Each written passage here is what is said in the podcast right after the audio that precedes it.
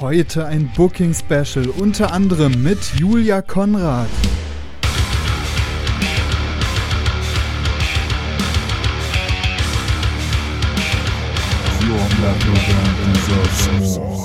Aber das Wichtigste ist immer noch die Musik, immer. Da kann man auch sogar mit wenig Fanbase und so ankommen. Wenn die Musik wirklich, wirklich so, so gut ist, dann kriegen wir auch überall Gigs. Und da sagt auch jeder Promoter genau das Gleiche.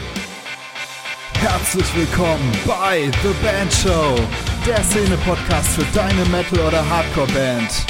Ich bin dein Host Murphy und ich wünsche dir viel Spaß.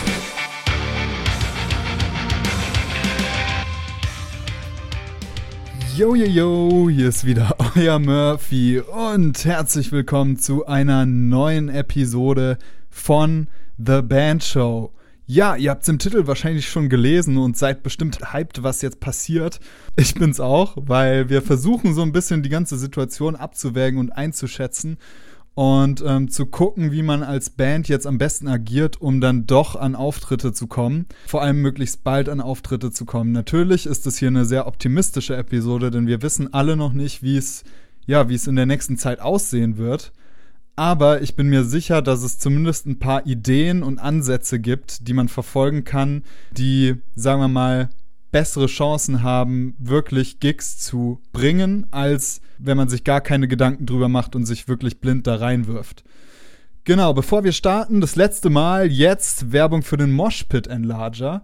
Und das ist wirklich das letzte Mal, denn es sind nur noch wenige Plätze verfügbar. Am 26.02. geht's los der Moshpit Enlarger ein dreimonatiges Programm, wo wir die Zeit noch nutzen, indem er eben nicht live spielen kann, um Fans aufzubauen, Follower aufzubauen, Spotify-Follower zu generieren und so weiter und diese Fans dann wirklich auch an sich zu binden. Das heißt, wir sprechen hier nicht über Zahlen, sondern über Taktiken und Methoden, wie man echte Fans aufbauen kann als Metalband. Und das mache ich zusammen mit dem lieben Jo Scher von Marathonmann. Es gibt jede Woche Calls, es gibt eine rund um die Uhr Messenger-Unterstützung und wir betreuen euch intensiv dabei und fordern euch so ein bisschen heraus, geben euch To-Dos und Tasks, damit ihr nach den drei Monaten mit wesentlich mehr Fans in Richtung Shows startet als zuvor. Den Link zum Moshpit Enlarger und zu den letzten verfügbaren Plätzen findet ihr in den Show Notes oder unter murphylange.de slash moshpit-enlarger. Und ja, vielleicht habt ihr noch die Chance, einen der Plätze zu ergattern. Wie gesagt, 26.02. geht's schon los. Drei Monate lang Intensivkurs. Jo und ich haben Bock, aber jetzt genug der Werbung. Dementsprechend starten wir jetzt direkt mit der Episode und es wird folgendermaßen aussehen. Ähm, da das ja hier eine kleine Spezialepisode ist, würde ich euch zuallererst ein paar Ideen vorschlagen, die gerade so in meinem Kopf sind, wie Booking funktionieren könnte 2021, 2022. Und das gilt vor allem für die Bands, die jetzt gerade nicht bei einer Agentur sind. Für die Bands, die bei einer Agentur sind, die lebendig ist, für die wird die Episode wahrscheinlich weniger interessant sein, weil das Booking natürlich dann ausgelagert ist äh, und ihr selbst nichts mehr machen müsst. Aber für jede andere Band, die im Booking noch selbst ran muss, wird diese Episode auf jeden Fall was sein. Im zweiten Teil sprechen wir dann mit Julia Konrad, beziehungsweise kurz Jule. Die arbeitet bei Echelon. Ähm, das ist eine britische Booking-Agentur. Und es hat mich riesig gefreut, dass ich sie an Land ziehen konnte, denn sie ist damit die erste Booking-Agentin hier auf dem Podcast. Und wir sprechen so ein bisschen darüber, äh, was man als Band machen muss, um überhaupt für so Agenturen interessant zu werden, wie Agenturen die Shows booken im Unterschied zu Bands, die Unterschiede zwischen Touring in Deutschland, Touring in England und gerade die aktuellen Probleme natürlich. Das heißt, wir haben so eine gewisse Zweiteilung. Im ersten Teil bekommt ihr von mir jetzt ein paar Ideen und Input speziell zur Krisensituation, Shows im Jahr 2021, 2022 und im zweiten Teil mehr so einen allgemeineren Ausblick in Richtung Booking. Und danach äh, geht ihr hoffentlich gestärkt und selbstbewusst hervor und kommt ins Handeln, denn dafür ist das Ganze da. Nicht den Kopf hängen zu lassen, sondern wieder an Shows denken, sich wieder drum kümmern, Shows zu spielen. Das ist, denke ich, entscheidend, dass man jetzt in dieses Mindset reinkommt, denn wer das nicht macht, der wird ähm, sehr viel verpennen und ihr erfahrt, ihr erfahrt jetzt auch, warum jeder, der die Entwicklung der letzten Monate so ein bisschen betrachtet hat, dem wird aufgefallen sein, dass die Intervalle, in denen jetzt äh, Touren nach hinten verschoben werden, größer sind.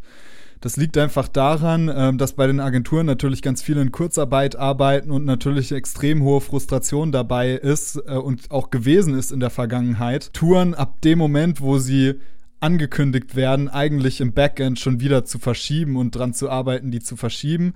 Ähm, und das ist eine sehr frustrierende Arbeit gewesen. Gerade ich im Austausch mit, mit Booking-Agenten habe da ganz viel mitbekommen von wirklich so einer Art Sisyphus-Arbeit. Ne? Du rollst den Felsen den Berg hoch und kurz bevor er den Gipfel erreicht, rollt er auch schon wieder runter. Und so konnte man sich Booking in der Vergangenheit vorstellen. Ne? Du hast die Tour gerade fertig und in dem Moment, wo du sie ankündigen willst, ist eigentlich klar, dass sie nicht stattfinden kann. Dementsprechend musst du wieder von vorne anfangen. Und diese Erfahrung der vergangenen Monate hat natürlich dazu geführt, ne, dass die Intervalle größer wurden. Das heißt, die Touren wurden immer weiter nach hinten raus ähm, verschoben und der Stau ist natürlich wieder größer. Das sind zwei extrem wichtige Entwicklungen, die man sich ja merken sollte, wenn man jetzt auf Shows spekuliert und mit seiner Band bald Shows spielen möchte, nämlich dass es erstens einen extremen Rückstau geben wird. Das heißt, die Menge an Shows ab einem gewissen Zeitpunkt wird so geballt sein und es wird so viel geben, zumindest in den Locations, die dann noch existieren, dass es da fast unmöglich wird, gewisse Slots zu finden. Aber nur fast. Und es gibt da noch eine Möglichkeit, auf die komme ich später zu sprechen. Jetzt sprechen wir erstmal über die allgemeine Entwicklung. Denn wenn die Intervalle, in denen Touren nach hinten verschoben werden, länger werden, heißt es ja automatisch, dass es vor einem gewissen Zeitpunkt etwas luftiger ist als zu dem Zeitpunkt, an dem die Shows dann geballt sein werden. Das heißt, es wird vermutlich eine kleine Phase geben, ab dem Moment, wo man sagen kann, okay, ab jetzt sind Shows möglich. Das wird keine lange Phase sein, aber eine Phase, die man sehr gut nutzen sollte als Band, in der vermehrt spontan Slots verfügbar sein werden in Locations, ähm, die gefüllt werden möchten. Und das natürlich nur unter Konditionen, in denen Veranstalter so wenig Risiko tragen wie möglich. Das heißt, es ist vielleicht gar nicht so dumm, ähm, die Entwicklung im Auge zu behalten und ab dem Moment, ab dem Shows in einem gewissen Rahmen möglich sind, wirklich präsent zu sein und wirklich zu gucken, wer veranstaltet, wo kann ich mit meiner Band äh, rein und wie kann ich das Angebot für den Veranstalter so formulieren, dass er spontan bereit ist, eine Show zu machen, ohne dass es für ihn mit großem Risiko behaftet ist. Da muss man natürlich vielleicht mit den eigenen Gagenvorstellungen runtergehen, aber auch die Art der Bewerbung überdenken. Und zwar wird es dann so spontan sein, dass man sich besser direkt telefonisch bewirbt. Oder im Zweifelsfall ein, zwei Tage vorher eine kurze Mail schreibt mit den Informationen, auf die man dann telefonisch verweisen kann, sodass der Veranstalter was hat, was er sich nochmal in Ruhe anschauen kann. Aber die Entscheidungen müssen da eben möglichst schnell getroffen werden. Und das sind für mich ehrlich gesagt die einzigen Slots, die ich da im professionellen Bereich sehe. Also gerade in größeren Venues, bei größeren Veranstaltern, coolere Konzerte, das werden die einzigen Möglichkeiten sein, da als Band zu landen. Und natürlich ist auch das, und hier eindeutig der Disclaimer, nur Spekulation. Also es kann alles anders laufen und jeder, der behauptet, er könne die Lage irgendwie vorhersehen, der äh, lügt ganz einfach und dem würde ich an eurer Stelle kein, keine Sekunde glauben. Es ist einfach nicht abzusehen, wie sich alles entwickelt. Wir wissen nicht, wann es wieder losgeht, wir wissen nicht, wie es wieder losgeht und wir wissen tatsächlich auch nicht, ob, ob diese Intervallentzerrung, von der ich gerade spreche, überhaupt stattfinden wird. Aber für den Fall, dass es sie gibt, ist es gut. Man ist besser darauf vorbereitet und man kann sofort anfangen zu buchen und ist da einfach schneller als andere Bands und kann schneller agieren als andere Bands. Denn da wird es in meinen Augen drauf ankommen, falls es sich so entwickelt, dass es diese Intervallstreckung gibt, in der ein paar Slots verfügbar werden. Heißt aber natürlich auch, dass ihr jetzt auf jeden Fall die Zeit nutzen solltet, um alles wieder auf Vordermann zu bringen. Euer Electronic Press Kit. Wer nicht weiß, was ein Electronic Press Kit ist, der sollte sich äh, gerne die Episode mit Chris Histel anhören auf dem The Band Show Podcast, da wird das ausreichend erklärt. Dann eure Stage Rider, eure Technical Rider, eure Hospitality Rider sollten alle wieder aktuell sein und eure ganzen Informationen, Live, Social Media, alles darauf ausgerichtet sein, dass ihr jederzeit loslegen könnt. Das Coole ist, ihr könnt noch mit ein paar anderen Dingen äh, sofort loslegen. Und es ist tatsächlich so, ihr könnt jetzt buchen. Ihr könnt jetzt tatsächlich buchen. Es ist möglich. Und ich sage euch auch wie. Was ihr nicht machen könnt, sage ich euch aber noch davor. und zwar, was ihr nicht machen könnt, ist euch bei jetzt bei Booking-Agenturen zu bewerben, weil für Booking-Agenturen ist natürlich wichtig, wie viele Tickets ihr aktuell verkauft. Das wird euch Jule auch noch im Detail erklären, warum das so entscheidend ist und auch warum viele Booking-Agenturen gerade einfach keine neuen Artists picken. Es ist einfach gerade eine schwierige Zeit und gerade die Agenturen und gerade die Veranstalter sind davon noch wesentlich heftiger getroffen als wir Bands. Und deswegen muss man da, denke ich, auch ein bisschen verständnisvoll sein, sich als Band vielleicht jetzt gerade auch ein bisschen zurücknehmen und äh, ja, die Booking-Agenturen nicht unnötig unter Druck setzen, nicht unnötig stressen, denn es gibt einfach keine Möglichkeiten für Agenturen, da irgend, in irgendeiner Art und Weise mit einer Band ins Risiko zu gehen. Und das ist einfach der Grund, warum ihr euch darauf jetzt überhaupt nicht konzentrieren solltet, genauso wenig wie auf Festival-Slots. Denn erstens wissen wir noch nicht, ob 2021 überhaupt Festivals stattfinden werden. Die meisten sagen, es sei sehr unwahrscheinlich. Und das bedeutet natürlich für 2022, dass Lineups wieder geschoben werden, dass der Stau dort immer dichter wird und Booker von Festivals kaum noch Handlungsoptionen haben. Das heißt, da ist einfach der Fokus vielleicht falsch und ihr könnt euch einen gewissen anderen Fokus setzen, der euch mit Sicherheit voranbringen wird. Und wie ich es vorhin angedeutet habe, ihr könnt es jetzt schon machen. Denn wie schon erwähnt, haben diese Bucke, diese Veranstalter keine Möglichkeit ins Risiko zu gehen. Und das heißt, wir müssen die Leute finden, die die Möglichkeit haben, ins Risiko zu gehen und bei denen die Shows buchen. Und welche werden das sein? Es liegt relativ auf der Hand, das werden natürlich die sein, die im ehrenamtlichen kommunalen Bereich arbeiten. Das werden die sein, die euch vielleicht unterstützt haben, als ihr Schülerbands wart. Das werden die sein, die von der Stadt extern bezahlt werden, um Kultur in ihrem Raum, in ihrer Stadt äh, aufrechtzuerhalten. Und das sind meistens dann eben die Chefs von Jugendhäusern, von autonomen Zentren und von äh, städtisch geförderten Hallen. Und genau diese städtischen Zentren, diese ehrenamtlichen Veranstalter, die gilt es jetzt zu adressieren, weil die haben ihre Jobs behalten, die haben kein Problem damit ins Risiko zu gehen, weil sie eben finanziell abgesichert sind durch die Kommunen. Und genau dort könnt ihr jetzt anfangen, Gigs so langfristig zu buchen, wie die Agenturen gerade ihre Touren verschieben. Das heißt, guckt einfach mal auf, wann wurde jetzt von eurer Lieblingsband gerade aktuell die Tour verschoben und dann nehmt ihr das als euren Startpunkt, um ab da alles voll zu buchen mit solchen Shows. Am besten, ihr fangt in eurer Region an, connectet euch mit anderen Bands und veranstaltet selbst in euren Jugendzentren, denn ihr könnt auch ins Risiko gehen.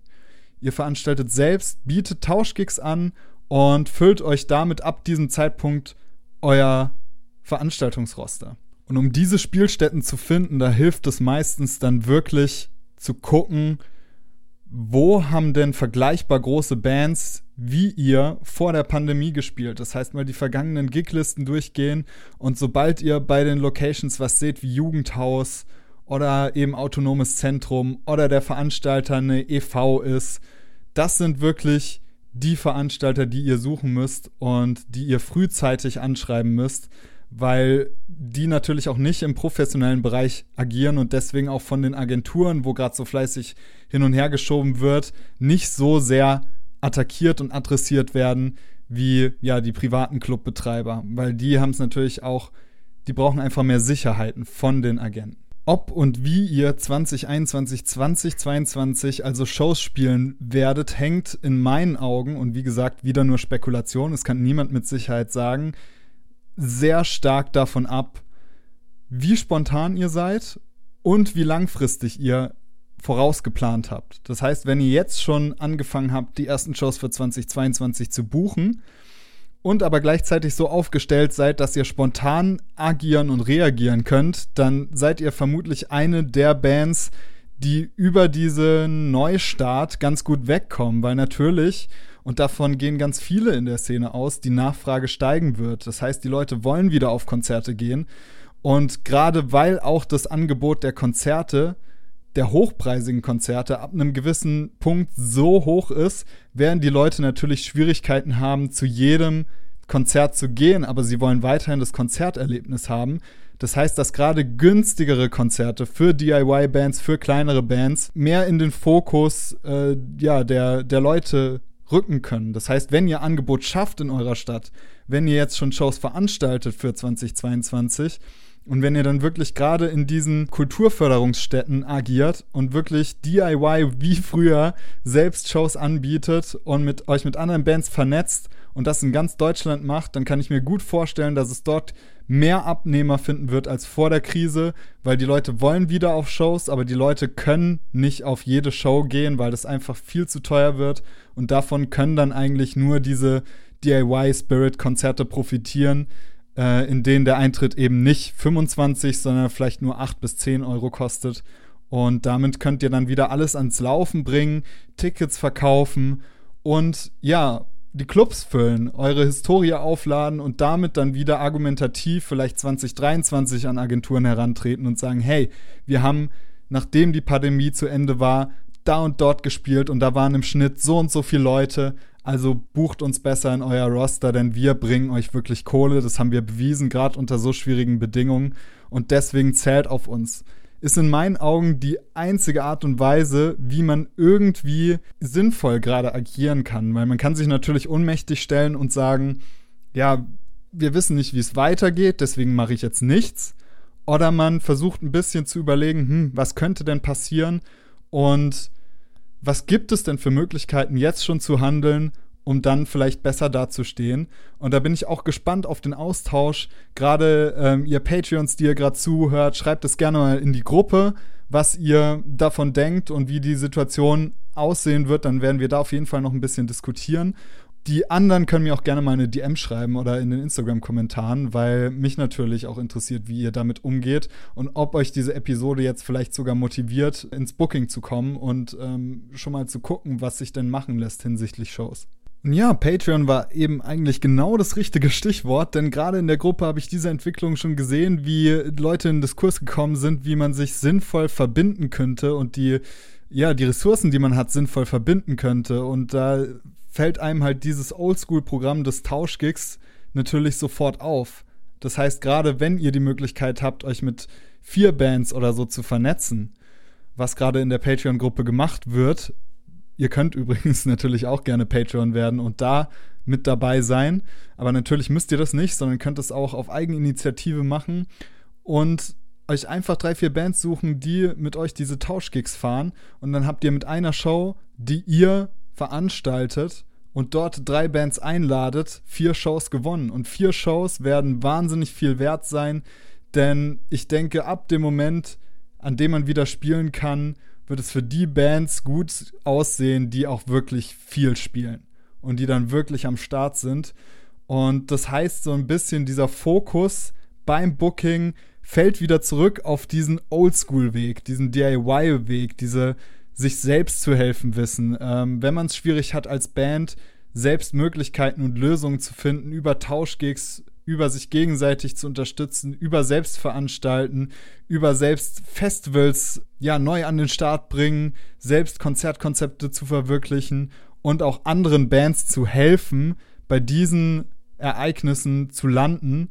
Nur dadurch, dadurch, dass man selbst als Initiator der Szene auftritt und als jemand, der sich wirklich kümmert um Shows, wird man 2021, 2022 überhaupt in der Lage sein, irgendwelche Shows zu spielen als kleinere Band.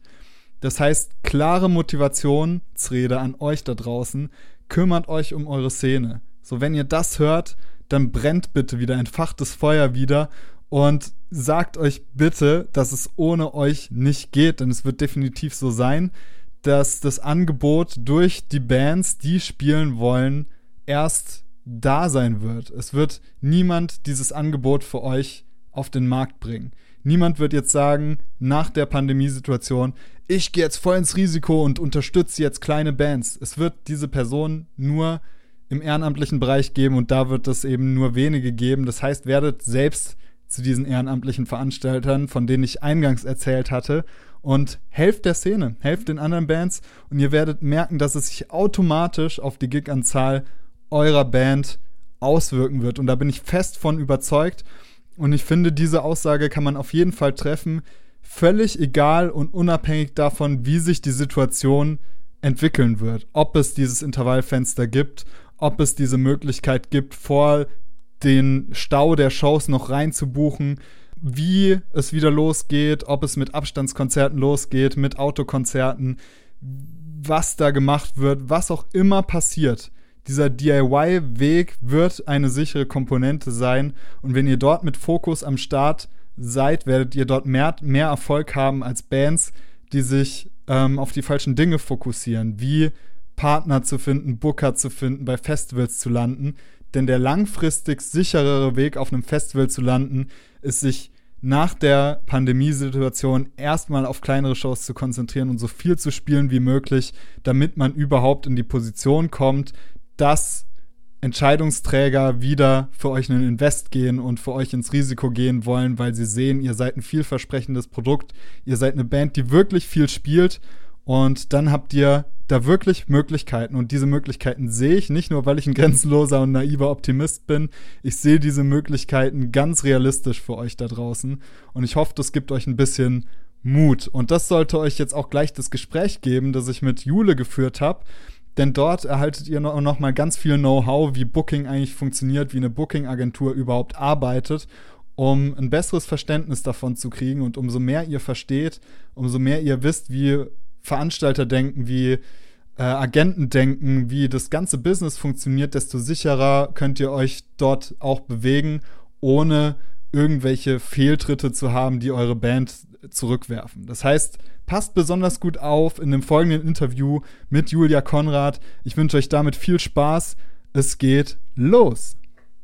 Yo, herzlich willkommen zum The Band Show Podcast und wir haben eine absolute äh, Premiere und zwar das erste Mal mit einer Booking-Agentin und dabei gehen natürlich auch die Grüße nach Brighton, denn es ist keine deutsche Booking-Agentin, beziehungsweise es ist eine deutsche Booking-Agentin, aber sie lebt derzeit in Brighton und ähm, ja, am besten du stellst dich selbst kurz vor. Hi Jule, freut mich, dass du da bist. Moin Murphy, ähm, ja, ich bin Jule. Ich komme ursprünglich aus Hamburg, ähm, bin vor ungefähr fünf Jahren, also immer on und off, seitdem ich 19 bin, und jetzt bin ich 27, nach London gegangen für Jobs, habe vorher auch in der Modebranche gearbeitet. Ähm, ja, das ist irgendwie nirgendwo hingegangen und ich dachte, ich kann nie in der Musik arbeiten, weil ich leider sehr, sehr untalentiert bin. Ähm, aber dann bin ich halt auf die Management- bzw. Booking-Seite gegangen da hilft es mir auch sehr, dass ich halt aus der Modebranche komme, weil ich das halt als Künstler, als Designerin schon in einer Branche versucht habe und kann immer Künstler sehr gut verstehen, wenn es halt um Bezahlung geht und, und um Verwirklichung geht etc. Ähm, und kommt da halt von der Seite ganz gut mit. Und ja, bin on und off in London gewesen. Wir hatten früher unser Office in London, aber wir sind jetzt überall verstreut, auch durch Corona. Wir hatten eigentlich einen neuen Office Space gesucht in London. Wir waren früher in Camden, direkt bei dem Black Heart und Underworld, wenn das jemandem was sagt. Und ja, mir geht's aber ganz gut hier. Wir haben uns einen Hund zugelegt. Also ich wollte eh einen Hund, auch schon vor Corona. Ich bin nicht so eine, die sich jetzt nur, weil, weil man gerade Zeit hat, einen Hund holt. Wir haben den aus Rumänien adoptiert und ähm, ja, ich ramble schon wieder. Äh, war, war das auch der Hund, den man da im Hintergrund gehört hat gerade? ja, und, Geil. und so gerade auf die Terrasse gegangen. Cool. Ähm, wenn du von wir sprichst, dann sprichst du ja von der, und jetzt werde ich es wahrscheinlich grottenschlimm aussprechen, Echelon, Agency? Echelon. Talent. Echelon. Ja. Okay. Äh, krass, das war jetzt die einzige Aussprechform, die ich, glaube ich, noch nie verwendet habe. Und das ist natürlich wieder die richtige.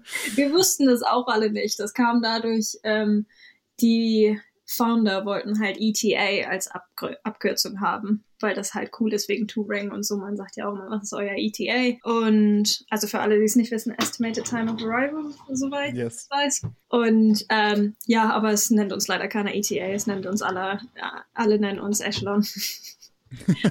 Echelon, okay. Krass, ich weiß ja cool. Nicht richtig, was es ist. Also mein, mein Boss hat es uns einmal erklärt, aber klingt cool. Hört sich gut an.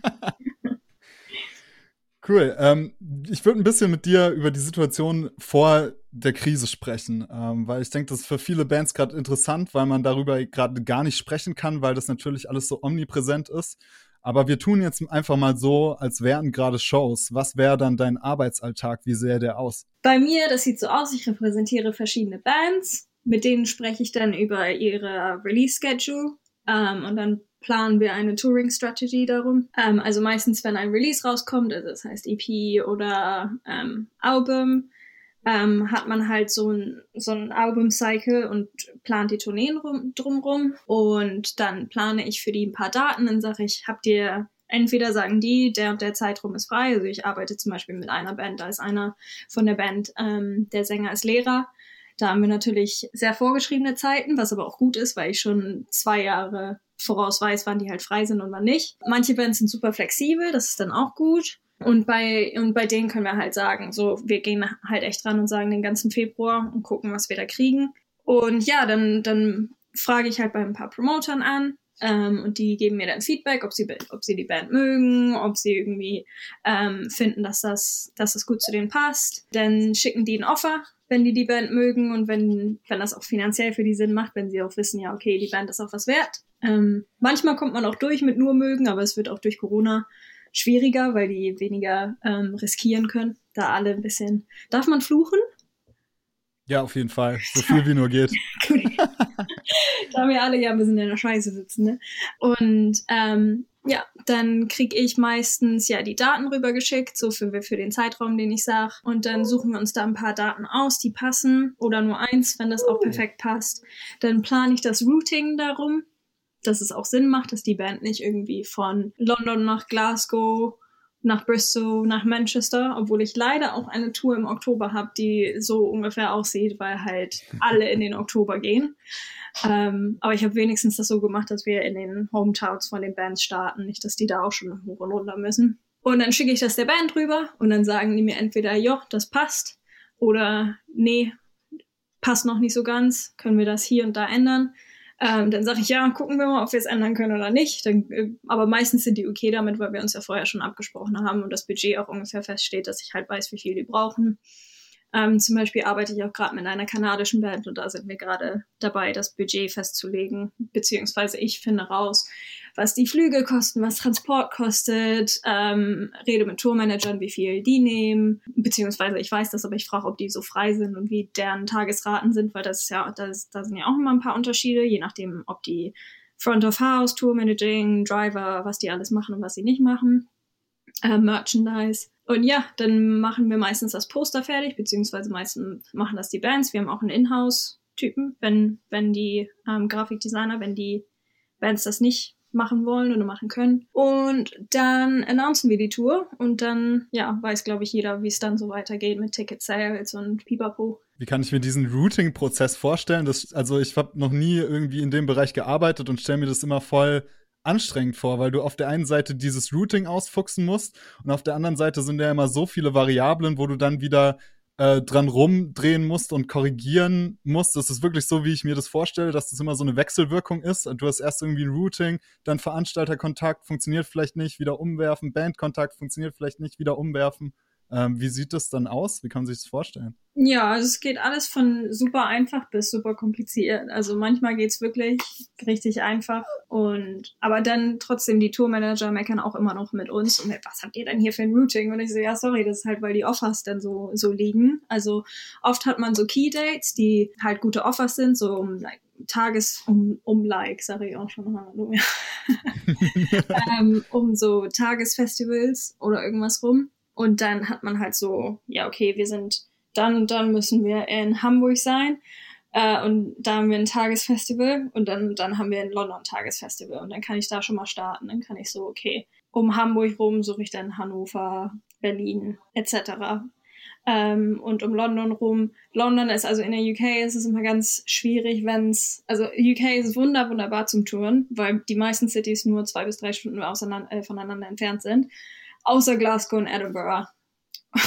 Weil die, die sind ganz schön weit von, von allem anderen entfernt und da ist auch nicht so wirklich viel dazwischen, außer Newcastle und Blackpool. Aber in Blackpool gibt es, soweit ich weiß, auch nur so eine Rockerband, äh, wo man dann die Stoner-Bands hinschicken kann, aber auch nicht mehr so viel mehr. Und über Glasgow und Edinburgh ist halt auch so gut wie gar nichts. Also ich wollte immer nach Schottland, bin auch ähm, mit einer Freundin, wir waren irgendwie mh, hm, drei Monate unterwegs in der UK und haben uns alles angeguckt vor drei, vier Jahren ähm, und sind auch die ganzen Venues abgeklappert und so über, über Glasgow und Edinburgh. Das sind echt, also das, da die Städte sind so klein, die haben dann irgendwie eine High Street und so ein paar Pubs, aber nicht so wirklich Music Venues auch.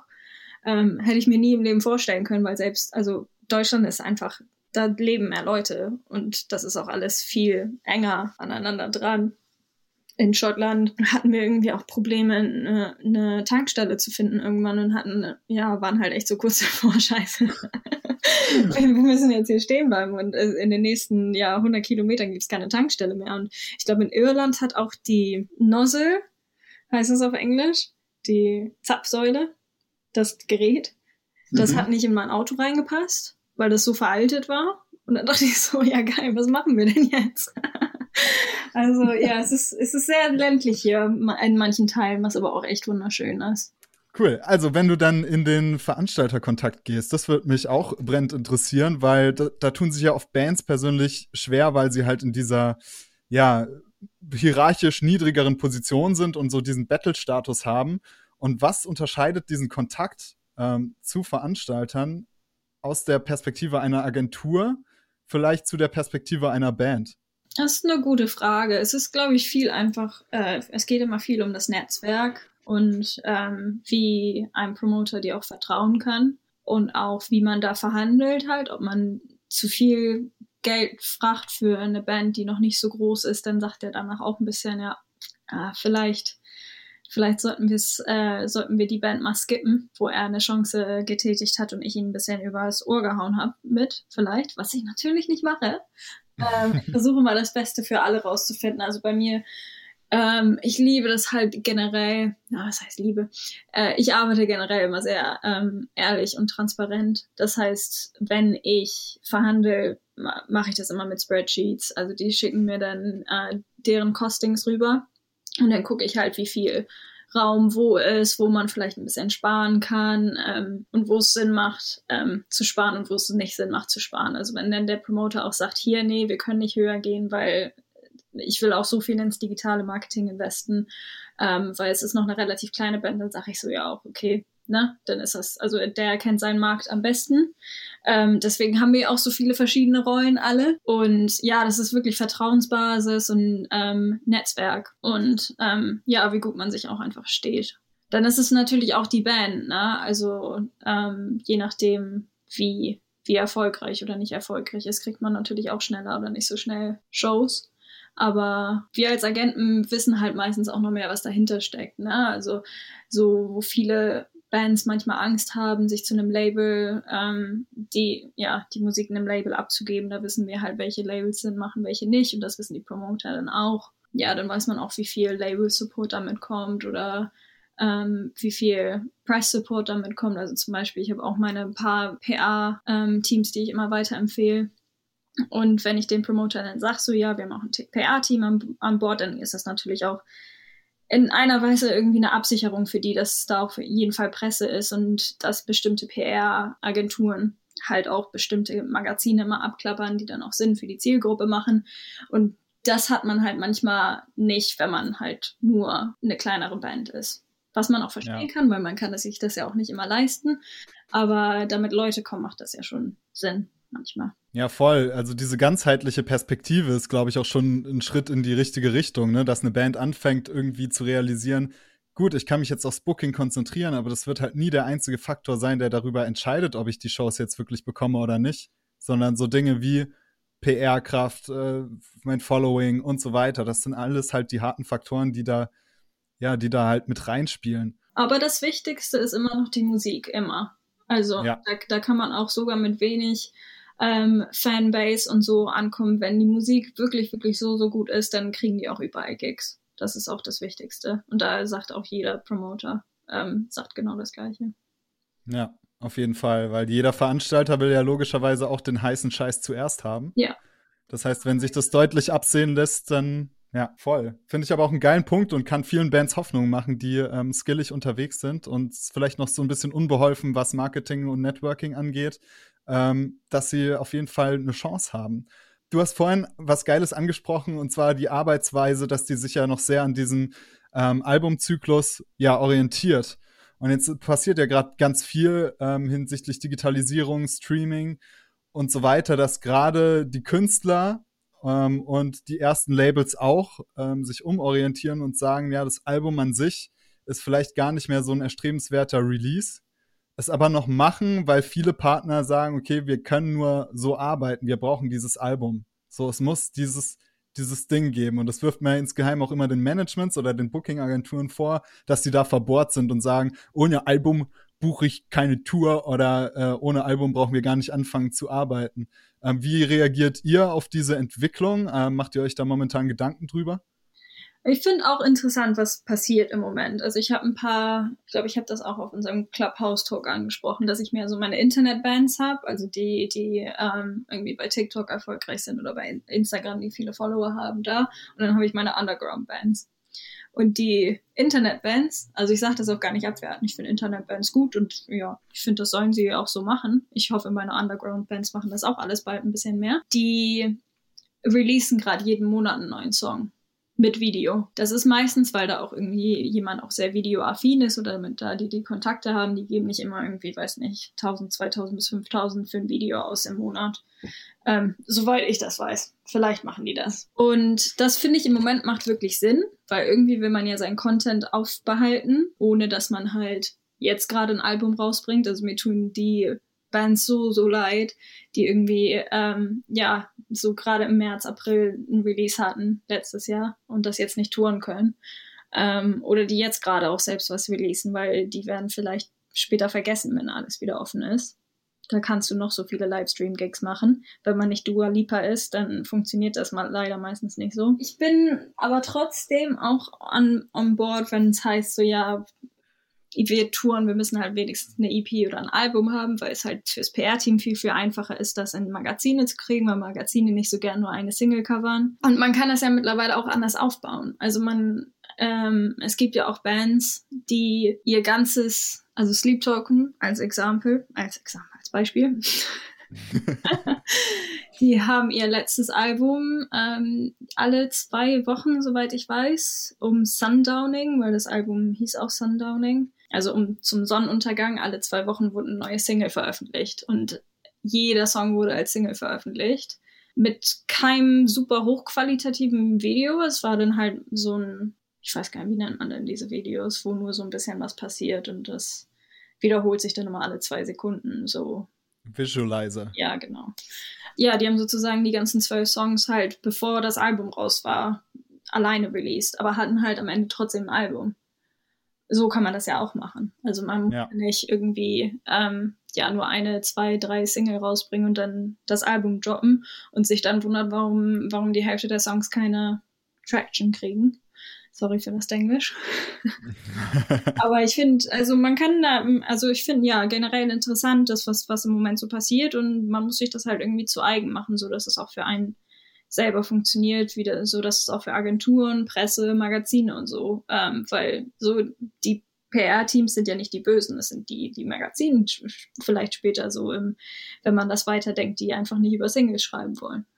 So, weißt du, hm. das hängt ja mal alles zusammen. Ja, ist echt spannend, ne? Dann auch zu gucken, wie die einzelnen Parteien so gegenseitig an sich ziehen, sozusagen, versuchen sich in gewisse Richtungen zu ziehen und viele da irgendwie traditioneller sind als andere äh, und dadurch jetzt auch gerade die Szene, glaube ich, in so einem Wandel ist wie, wie niemals zuvor, weil man hat sich vielleicht auch in der Vergangenheit zu sehr auf diesen Fansein-Kult der 90er, 80er ähm, ausgeruht und dementsprechend Printmagazine zurückgelassen, die natürlich noch mächtig sind, ähm, aber die natürlich auch an Einfluss verlieren. Aber jetzt müssen wir aufpassen, ja. dass wir hier nicht abdriften, weil ich will unbedingt mit dir noch über Booking ähm, sprechen. Ja, ich wollte ähm, da auch noch kurz sagen, weil es ja so ein bisschen gerade Follow-Anzahl gegen Printmagazin auch ein bisschen ist, so, ne?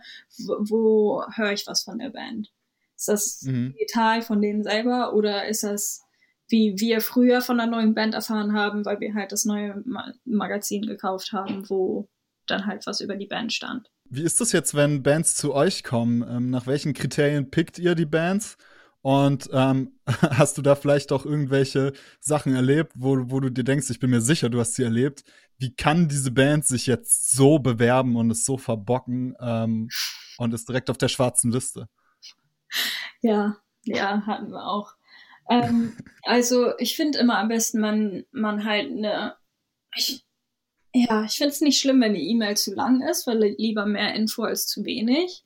Ähm, auf jeden Fall ist es super, wenn man halt easy accessible Links hat, also dass man halt YouTube ähm, ein paar YouTube-Links rein, gleich mit reinmacht. Nicht, dass man erstmal Dropbox-Folder runterladen muss oder irgendwie sowas. Das ist meistens immer schon zu kompliziert. Und mein PC ist eh so voll. Ich habe da eh keine Lust, noch, noch mehr drauf zu haben. Und dass man halt auch die Touring-History dann damit gleich drin hat. Und ähm, wenn es auch geht, da ich ja immer gerne ehrlich und offen bin, dass sie halt sagen, ja, wir haben so und so viele Tickets da und da verkauft. Dass es halt nicht so ein Bullshitten ist von, von wegen, ähm, ja, dass die sich da irgendwie was erträumen, sondern wenn man schon mal eine Tournee gemacht hat, ähm, und das kann ich auch jedem kleineren Bands empfehlen, schreibt euch auf, wie viele Tickets ihr an einem Abend gemacht habt und nehmt das und geht damit zu Agenten, wenn die Nummern gut sind. Und sonst, ich, ich suche viele Bands selber tatsächlich. Also ich glaube, im das Moment ist es fast der bessere Weg, irgendwie sich auf sich aufmerksam zu machen, da wir gerade nicht auf Gigs gehen können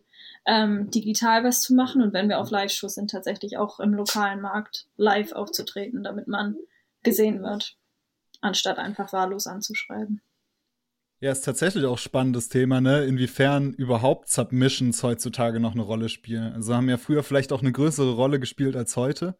Dass ja diese typische, diese typische Bandbewerbung, wo man sich dann die Köpfe drüber zerbricht ähm, und, den Kopf drüber zerbricht und die dann absendet und ähm, dann sich davon was erhofft. Ähm, ist es überhaupt noch aktuelles Prinzip?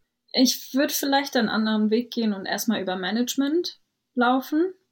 Und Management, ja, gibt einem dann Kontakt zu einem Agenten oder macht da den Kontakt und sagt, ähm, ja, wir arbeiten hier immer mit dem und dem Agenten und der hatte meistens die Band schon uns vorgestellt und dann sagen wir ja, ob wir sie mögen oder nicht, weil sobald die Management haben, läuft ja eh viel über Management.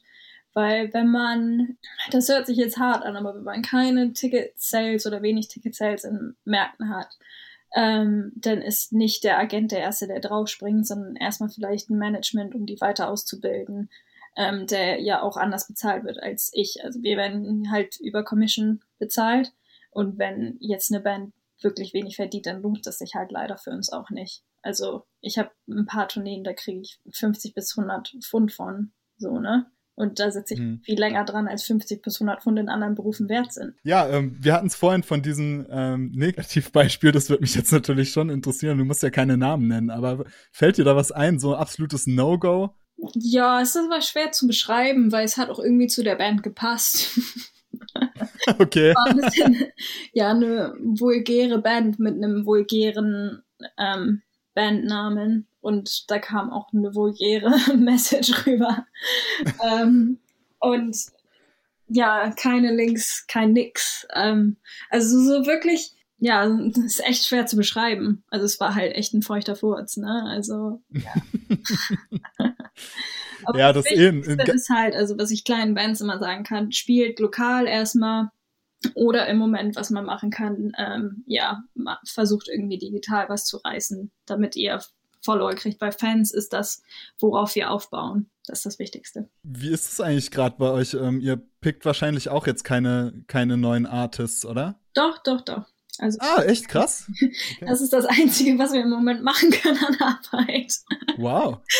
nee, also wir haben, also wie, wie fast jeder Booker, der nicht so schlau ist, wie wir auch nicht waren oder die Hoffnung zu groß war, haben wir natürlich erstmal vom Februar, März sind wir in Herbst 2020 gegangen, dann in Frühjahr 2021 und jetzt gehen wir gerade wieder in Herbst, Winter 2021. Beziehungsweise ich buche nur so Wochenendtourneen oder kleinere. Also ich, ich setze mich gerade nicht an eine 20 bis 30 Tage lange Tournee, weil das wäre mir einfach zu viel, das wieder umzu, umzuwerfen in 2022 fange ich langsam an, das zu machen für die internationalen, also für die aus Kanada und Amerika.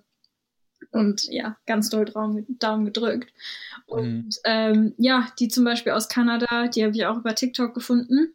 Da bin ich auch selber gespannt, wie sich die ähm, Nummern hier ins Live übersetzen. Habe ich auch vorher noch nicht gemacht, weil ich vor der Pandemie einfach auch noch nicht auf TikTok war, weil ich da keine Zeit dafür hatte.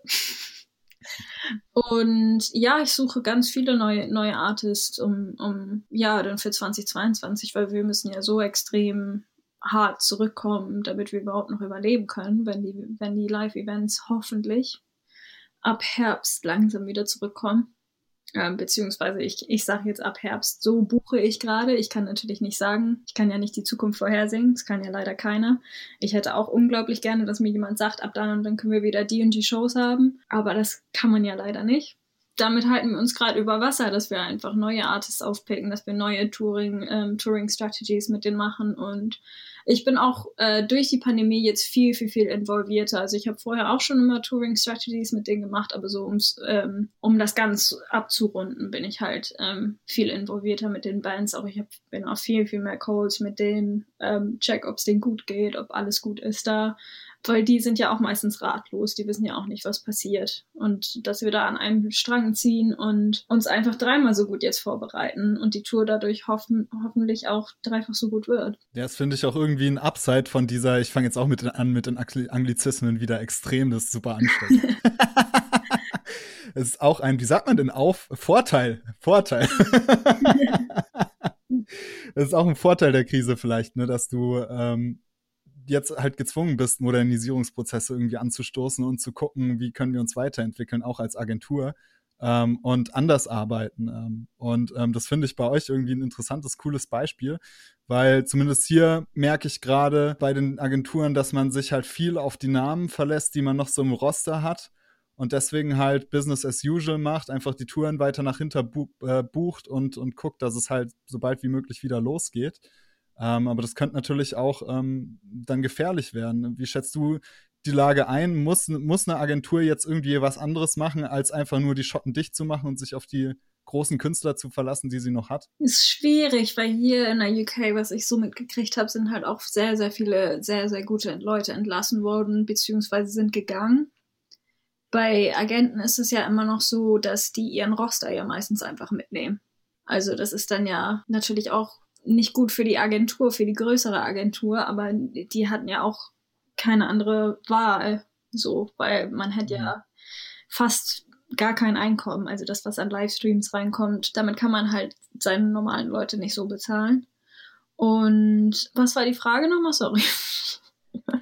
Ähm, die Frage war, ob das der richtige Weg ist, ähm, gerade sich zu sehr auf seine großen Künstler zu verlassen und einfach nur zu hoffen, dass man die halt alle nach der Krise wegbucht, weil die Veranstalter sich natürlich auf die großen Künstler verlassen, die safe die, die Hallen und die Clubs füllen ähm, und weiterhin nichts und sonst nichts weiter zu tun irgendwie. Ja, also ich glaube, die, die versuchen auch so hart wie möglich zu arbeiten, um halt irgendwie mit Livestream für, für alle Bands was zu finden. Also große Artists sind natürlich immer super, aber viele Agenten haben auch die großen Artists, damit sie auch die kleinen arbeiten können. Ne? Also wir machen das ja alle, weil, ähm, weil wir Musik leben und weil wir für die Bands leben und so. Und ähm, also da sehe ich bei uns auch im kleineren Bereich, also zum Beispiel ein Label in Manchester, das heißt Scruff of the Neck, die machen bei Twitch jetzt Livestreams mit kleineren Artists und das funktioniert super. Ähm, also ich glaube, das funktioniert auf jedem Level und wir sind einfach froh, wenn wir irgendwie ein Einkommen im Moment haben, sei es großer oder kleiner Artist. Ja, voll geil. Dass es solche Entwicklungen gibt, meine ich jetzt nicht, das mit dem kleinen Einkommen. ähm, ja, was meinst du denn, sind denn die Kernunterschiede? Wir haben es in verschiedenen Episoden von diesem Podcast schon mal angesprochen, so die Touring-Situation in, in England. Und jetzt ist es natürlich nochmal extrem spannend, das so aus, aus der ersten Reihe sozusagen zu hören, ähm, was dich vielleicht auch ähm, als Agentin ähm, abfuckt an der Situation in England, äh, was Touring angeht, also jetzt unabhängig von der Krise. Ich habe das Gefühl im Mainland, also na, ich habe natürlich den direkten Vergleich am meisten mit Deutschland und England. Und ich habe das Gefühl, dass in Deutschland die Clubs viel mehr unterstützt werden. Ähm, wir haben gerade auch nicht das beste Government mit Boris Johnson und den Tories. Ähm, ich hoffe, dass sich das irgendwann mal ändert, wenn die, wenn die jüngeren Leute mehr werden und die älteren Leute weniger. Aber ja, in, in Deutschland hat man halt meist, also erstmal ist es sauberer. und das packt mich generell ab, das muss ich auch einfach so sagen. Und das ist nicht nur für Venues, das ist ähm, generell. Also der Lebensstandard hier, es kommt natürlich auch drauf an, wo man wohnt, aber Brighton ist auch relativ teuer, aber ich habe eine viel, viel bessere Wohnung als in London auf jeden Fall. Ähm, aber der Hygienestandard ist halt echt nicht der gleiche. Also Haus, Haus, wie sagt man denn? Der Schwebler sagt doch irgendwie immer was mit Hausbeule oder sowas. Ach so, schaffe, schaffe Häusle baue. ja, Häusle bauen ähm, funktioniert besser in Deutschland. Und ich, ja, hätte, hätte gern einen Neubau hier. Aber dafür ist alles süßer halt hier, ne? Alles ist halt ein bisschen besser erhalten auch. Oder, naja, erhalten generell, weil es nicht so zugebombt wurde wie Deutschland. Ja, also ich kann auch nichts sagen. Also die Promoter machen hier alle echt einen super, super Job. Ähm, es ist halt mehr, dass oft in Deutschland man halt eine Bandwohnung mit hat ähm, und die Fees generell sind ein bisschen besser. Es ist alles ein bisschen strukturierter. Die Venues haben meistens intern besseren Aufbau, was so Stuffing und sowas angeht, auch mit Ausbildung etc. Und hier ist das halt alles relativ DIY, was es aber einfacher macht für jüngere Künstler, ähm, sich mal schnell eine Tournee zu buchen. Das mhm. ist um einiges einfacher als in Deutschland. Das hat mich auch hierher gezogen, weil so generell, als ich auch in Deutschland noch gelebt habe, ich mochte immer UK-Bands ähm, super gerne und generell hier so die Einstellung und ähm, ja, was die alles so machen die sind auch ein bisschen lustiger drauf. Also gerade in Deutschland hat man ja oft manchmal einen Stock im Arsch. so, am besten wäre irgendwas in der Mitte, weil viele Leute sind hier, glaube ich, Alkoholiker, ohne zu wissen, dass sie Alkoholiker sind. Weil hier die Pubkultur, das ist halt abnormal. Mm. Also da gehen sie um fünf in den Pub und sind um elf raus und das machen sie jeden Tag. Und Pints sind ja hier auch viel größer. So weißt du, ich hatte zu Hause meine Astra-Knolle und hatte halt so meine, meine paar Astra-Knollen und mir ging's gut damit. Und hier hat man zwei Guinness und ich bin, ich bin weg. Dann hat man ja schon mal einen Liter Guinness innerhalb von einer Stunde weggesoffen, ne? Also, ja. also be beides hat seine Vor- und Nachteile, Deutschland und England. Aber wie erklärst du dir diese krassen Unterschiede gerade so im, im Bereich Hospitality? Das ist ja wirklich heftig teilweise, ne? Also ich meine, da ist man jetzt schon selbst in Deutschland nicht unbedingt als Band mega glücklich drüber. Es gibt natürlich Promoter, die reißen da wahnsinniges Feuerwerk ab, das ist völlig klar. Aber es gibt natürlich auch, ähm, ja, äh, die klassischen Maultaschen, ähm, die man bei jeder, bei jedem dritten Veranstalter kriegt. Und da motzt der Deutsche dann ja schon immer so ein bisschen rum. Aber wenn man dann nach England geht, das sind ja nochmal ganz andere Verhältnisse. Ja, ja, ich glaube, das ist wirklich, also es hängt zusammen mit der Regierung und Strukturierung halt generell. Mhm. Dass in, in, in Deutschland unausgesprochen wahrscheinlich auch eher mehr, da sind halt höhere ähm, Hygienevorschriften, auch zum Beispiel, ich bin Veganer und ich weiß in Deutschland eher, wo, wo was vegan ist und was nicht vegan ist. Also gerade wenn es dann um Getränke und Bier geht mit dem Reinheitsgesetz und sowas auch alles, ne, das ist hier auch alles ein bisschen schwieriger, das rauszufinden. Also ja, Deutschland ist äh, sehr bürokratisch und hier, also es ist natürlich halt hier besser für kleinere Bands, die können sich halt mehr ausprobieren. Ja, finde ich aber echt spannend, so, ne, dass jetzt auch mal diese Perspektive äh, reinzukriegen, weil ich, ich hab, kann mich noch daran erinnern, dass ich in einem der ersten Podcasts mal nur aus meinen eigenen Erfahrungen heraus gesagt habe, tourt bitte nicht in England, ähm, aber gerade wenn man noch eine kleinere Band ist und diese Erfahrungen äh, sammeln möchte und auch weiß, dass es möglich ist, in England zu touren, dann ist es vielleicht auch ein cooler Ansatz, dass man sagt, okay, da ist vielleicht die DIY-Kultur einfach noch geiler als hier in Deutschland. Und da kann man dann auch wirklich eine Tour mit vielen Dates fahren, selbst wenn man dann da halt ähm, ja schlechtere Bedingungen hat. Aber ich denke, als junge, aufstrebende Band sind jetzt die, ist jetzt der Komfort auch nicht ganz oben auf, auf der Liste. Ja, ja, ich finde, das ist auch, also UK ist ja auch eigentlich so schnell gemacht. Ähm, wenn man irgendwie nur so, weiß nicht, fünf Daten hier hat, da kann man auch mal im Van schlafen. Es bricht keinem Nagel ab, ne? Was jetzt natürlich das Problem ist, Brexit, ne? Also, ja. Da hoffen wir immer noch darauf, dass die sich da irgendwie auf was einigen. Also ich glaube, ich hoffe, dass da noch was passiert, weil das einfach im Moment keine Priorität ist.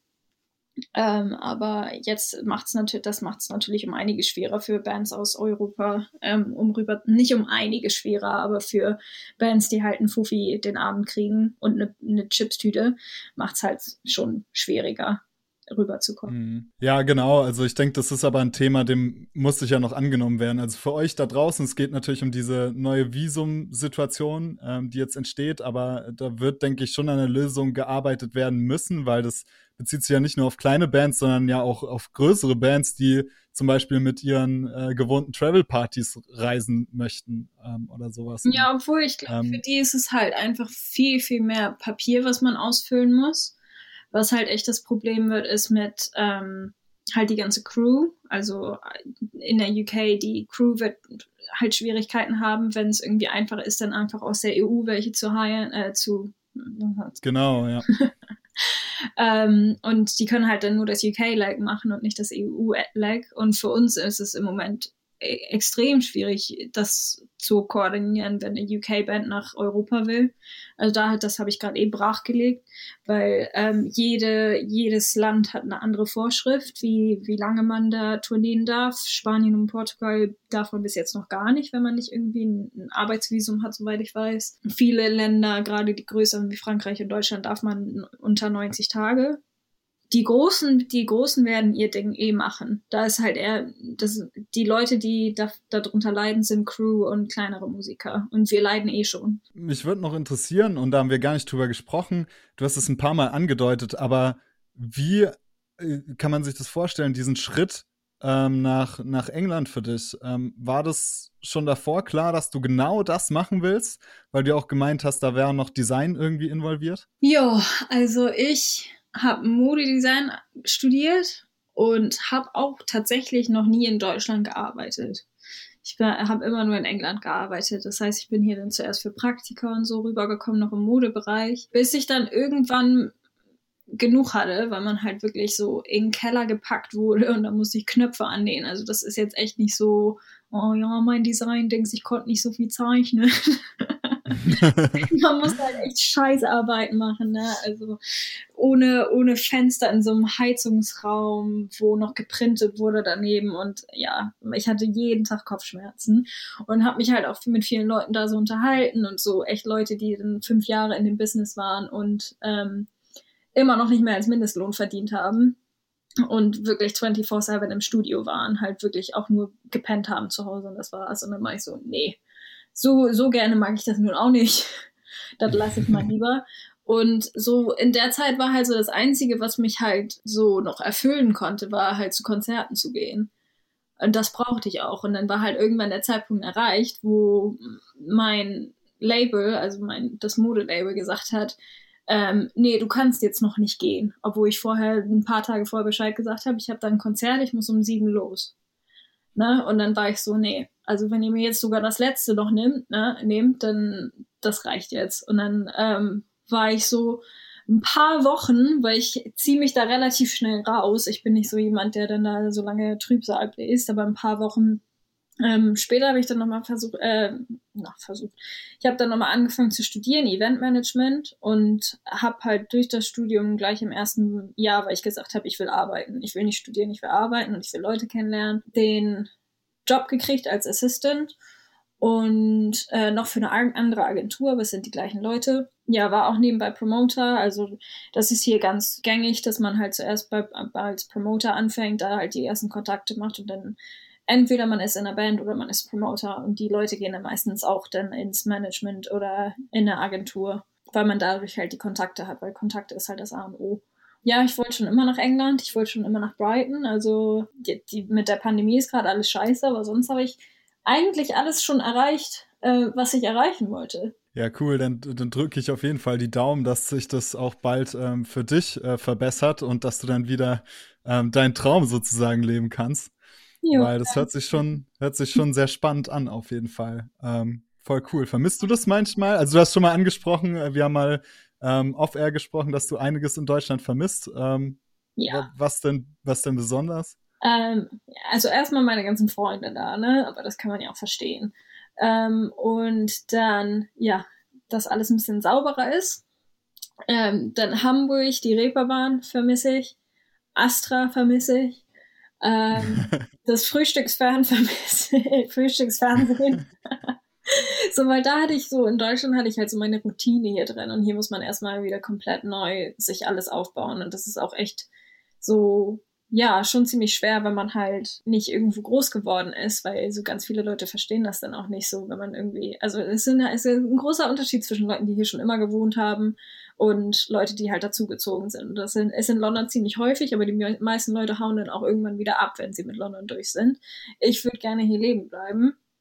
Aber es ist halt nicht so, dass man Leute andauernd im Supermarkt trifft, die man aus Versehen kennt oder so, weil man halt irgendwo schon immer gelebt hat. Ich treffe halt selten Leute, die ich kenne, so. Und man muss sich halt alles wieder neu aufbauen. Man muss sich ähm, neue Leute finden, ähm, man muss neue Hobbys finden. Das ist schon hart. Also es ist, nicht einfach, aber es ist natürlich jetzt auch nochmal verstärkt mit der Pandemie. Das ist halt, dass ich mich halt auch dann so fühle, so, oh, wo sind die ganzen Leute hin und so, weil man natürlich keinen mm, sehen mm. kann. Weil die Musikindustrie-Leute hier, die sind alle sehr, sehr nett und ja, die sind eine, sind eine tolle Community, die mich auch gut aufgenommen haben. Wollte ich kurz noch sagen. Zum Abschluss trotzdem noch dein Nummer eins Tipp, den du Bands hinsichtlich ähm, Shows spielen, wie man viel Shows spielt, geben kannst?